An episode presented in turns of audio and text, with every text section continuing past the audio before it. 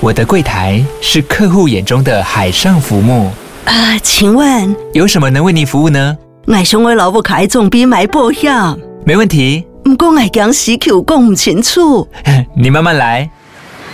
办您靠岸，台银人寿一直都在，以安心、可靠、诚信、稳健为本，尊重多元，关怀弱势。因为台银人寿，我不再漂流。以上广告由台银人寿提供。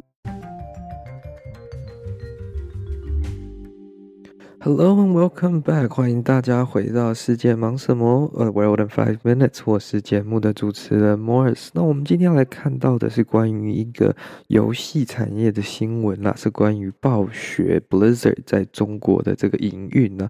那因为其实这些外籍的这些电玩厂商或者是游戏开发商呢，在中国要营运要。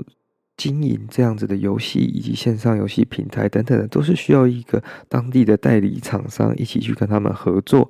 那过去十四年来呢，暴雪在中国的合作伙伴就是这个中国网易。那因为在去年的时候，他们并没有达成续约的共识，所以导致就是他们没有一个呃，就是长期的合作关系，那是变成一个比较短期的合作关系。他们是说他们。用一个类似六个月、六个月的这种呃合约，或者是说这个合作方式，在营运他们的游戏，然后让暴雪继续寻找中国境内的新合作对象。那当然，网易不会想要这样子接受这样子的做法嘛，就是你有点像是骑驴找马的那个概念。因为呃，当初其实是暴雪单方面认定，就是网易游戏并没有达到他们所要求的呃营运规则跟原则，然后没有。承诺应该说没有完成他们对玩家以及员工的承诺，所以确定就是从今年一月之后终止合作关系，然后暂停多数的这些呃暴雪在中国境内有营运的这些游戏，然后直到他们找到新的对象了。那可是在中国玩家的这些看法当中啊，他们并没有跟这个暴雪站在一起啊，他们比较多都是认为说，哎，这个是呃。暴雪单方面这样子的行为，而并不是网易没有达成他们该做的。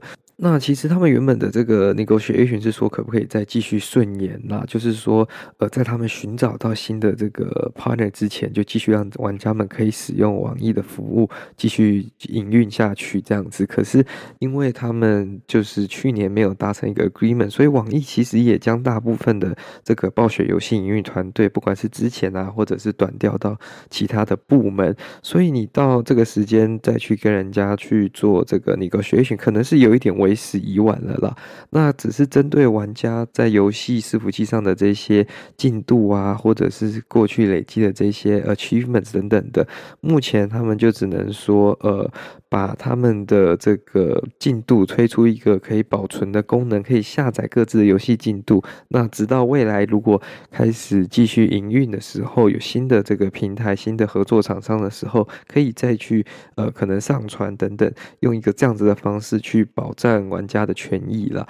可是，在中国大部分的玩家的这个看法当中，他们认为是说，呃，暴雪的决定其实影响到了这个网易以及玩家的这个权益，所以。他们呃，当然不会再继续支持这个暴雪，呃，就是网易当然不会继续支持跟暴雪的这种合作关系嘛。因此，他们目前就是定了今年的一月二十四号凌晨十二点过后呢，将会结束所有暴雪的游戏，那基本上他们已经关闭了这个玩家注册以及游戏夹子的这个入口。那到这个日期之前呢，都会维持正常运作。然后，可是之后呢，基本上伺服器跟这些玩家的资料都会进行封存。那如果没有忘完的这些虚拟货币啊，就会可以获得退款了。那唯独呢，《暗黑破坏神》这款游戏。呃，应该说，《暗黑破坏神：永生不朽》这个游戏呢，是由暴雪娱乐跟网易共同的研发，所以它有独立的合约啊。所以目前的营运呢，还是会有网易继续在中国营运下去。但是其他像《Diablo Free》啊，《斗争特工》、《魔兽世界》、《魔兽争霸》、《炉石》呃，星海争霸以及暴雪英霸这些游戏都会停止营运。那目前他们也会继续去寻找他们的新的合作伙伴啦。可是这个就是一个比较 unfortunate 的一个情况，而且目前这样子的情况看来呢，当然一定会有很忠实的玩家继续支持。可是因为你一旦游戏产生一个 gap 之后，有可能玩家们就转向呃国外的伺服器，又或者是说呢，他们可能会转向其他平台或其他游戏上的游戏，那对于接下来想要跟暴雪在中国合作的厂商来说，这有可能会流失一个很大一部分的玩家。那这样子的一个呃市场状态，会不会有人要承接？会不会有人要继续跟暴雪合作？就是有点接一个呃比较尴尬的。事情闹到这样子一个摊子，其实对双方来说都是双面都输了。那愿意出来承接这样子的一个呃 status 的一个公司，也是蛮要蛮有勇气的。所以新的伙伴可能一定是会非常的谨慎跟非常的小心的。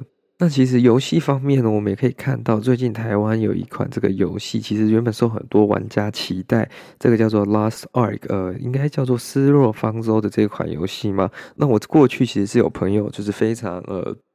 不要说着迷啦，有花大量的时间跟这个投资在这款游戏的国外伺服器上面。那他们那时候其实就玩的呃蛮开心，然后认为那是一款不错的游戏，所以他们当初也很乐见，就是说这个游戏要来到台湾。可是原本在年底十二月二十九号要推出的这个游戏呢，因为不知道什么不知名的原因，所以台湾的代理商所付给韩国厂商的这个代理金呢，跟所有的授权费用，基本上被全额的退回。然后呢，目前也不知道这款游戏会不会是延后上架，又或者是说会不会代理商要改变等等的。所以这个也是蛮令人匪夷所思的，因为它原本其实一系列的这些上市活动、上线活动都已经准备好了，却又在上线前几天喊卡，所以很多玩家其实非常。失落也是非常不能接受。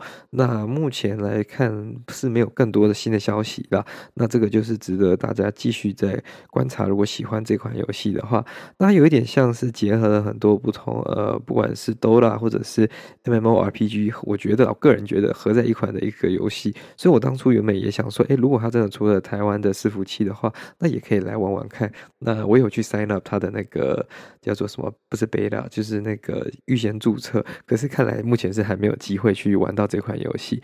Anyways，这就是今天为各位分享的新闻啦。如果喜欢这则新闻的话呢，再将它分享给你的亲朋好友，这对我们来说是非常大的帮助跟鼓励啦。那也欢迎各位来这个 Spotify 或 Apple Podcast 上面支持我们的节目。那我们今天就到这边结束啦，各位，我们下次再见啦，拜拜。